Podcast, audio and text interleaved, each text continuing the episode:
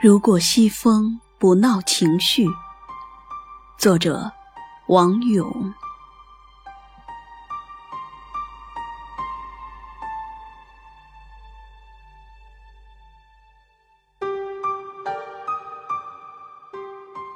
如果西风不闹情绪，萧索这个词就无趣的骑上古道上的瘦马。悻悻离去，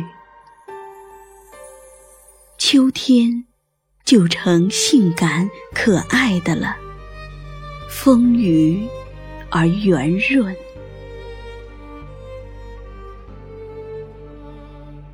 秋天是最不吝啬的，他选择最贵的颜色做树衣，摘下瓜果犒劳付出。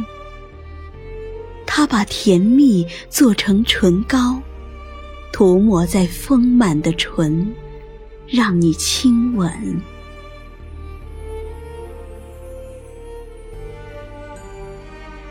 秋天会过日子，也有文化。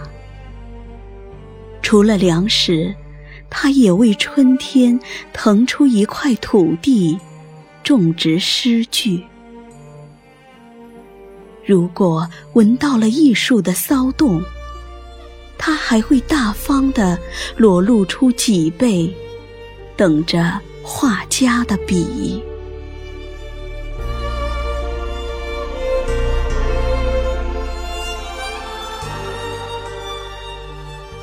如果西风不闹情绪，秋天是善解人意的。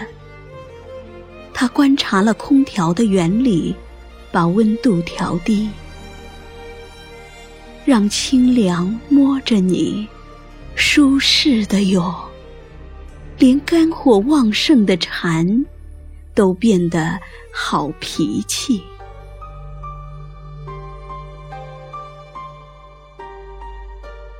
秋天的胸怀是宽阔的。就像秋天的天空是高远的一样，容得下离愁，也容得下团聚。无论你赞美它，还是奚落它，依然同你保持着相等的本色距离。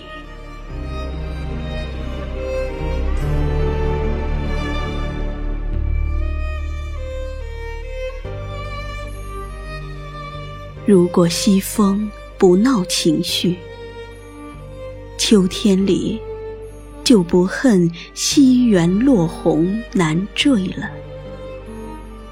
你想必会从隔墙送过的秋千上邂逅一个少女。